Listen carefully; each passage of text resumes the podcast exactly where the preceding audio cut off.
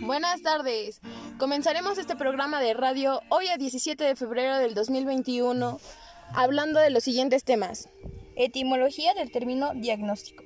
Proviene del griego diagnósticos, formado por el prefijo dia a través, gonis, conocimiento, y se trata de un conocer a través de o un conocer por medio de. La palabra diagnóstico utiliza en diferentes circunstancias, análisis de algunos síntomas. El diagnóstico social y el clínico son muy diferentes. En el social se utiliza el usuario y el trabajador social, mientras que en el clínico es el paciente y el médico.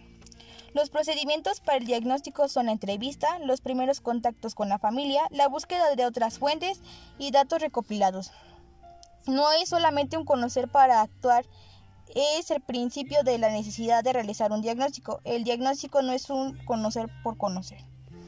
Por otro lado está la naturaleza del diagnóstico. En este se encuentran cinco fases. En la primera es la fase o el momento de investigación social, estudio-investigación, programación, ejecución, evaluación. En el segundo es la forma de utilizar los resultados de una investigación aplicada de cara a la acción. En este se encuentra la investigación básica pura o mejor conocida como fundamental y la investigación aplicada. La unidad del análisis y síntesis de una situación problema. En esta, el diagnóstico es un cuerpo del conocimiento analítico sintéticos pertenecientes a una realidad concreta y delimitada. El cuarto, el diagnóstico no es algo totalmente terminado, sino es, es un instrumento abierto, que siempre se hace.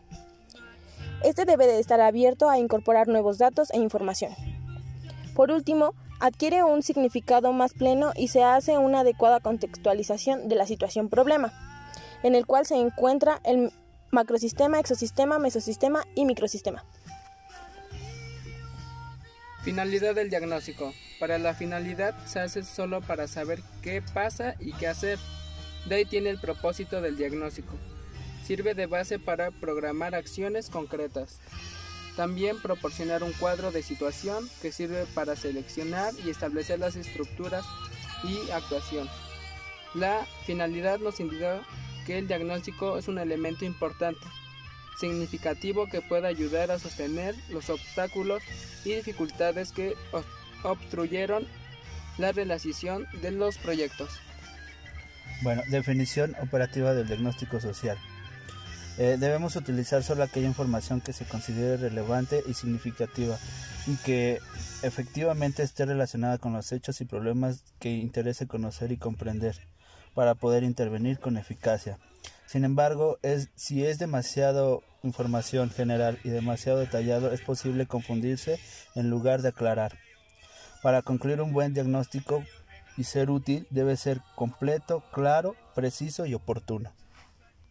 Metodología del diagnóstico es la determinación del objeto de estudio, identificación de los problemas y necesidades, delimitar orígenes de los problemas y necesidades, pronóstico de problemas y necesidades, análisis de recursos y formas de acción, jerarquización de problemas y necesidades, establecimiento de puntos de acción y por último son los indicadores de valoración. Metodología del diagnóstico. Es un proceso participativo en la cual el papel principal lo tiene la propia comunidad y ésta lo determina el resultado del diagnóstico. Desarrollar una metodología de diagnóstico comunitario plantea incurrir en campos sociales, políticos, económicos y ecológicos, cuyo análisis puede resultar inmenso. En conclusión, entendemos que el diagnóstico social como proceso que sintetiza e interpreta y conceptualiza la naturaleza y magnitud de las necesidades sociales, su sentido se ubica en el conjunto de procesos metodológicos. Sin embargo, los elementos principales para el diagnóstico social, cada uno nos da su, su contenido para poder dar las alternativas de solución a cada uno de los elementos. Para el diagnóstico tenemos cuatro niveles en donde nos permite clasificar al diagnóstico en grandes bloques y por último, nos da las construcciones metodológicas del diagnóstico en trabajo social, en donde se basa en nueve fases para tener una buena construcción metodológica para nuestro diagnóstico social.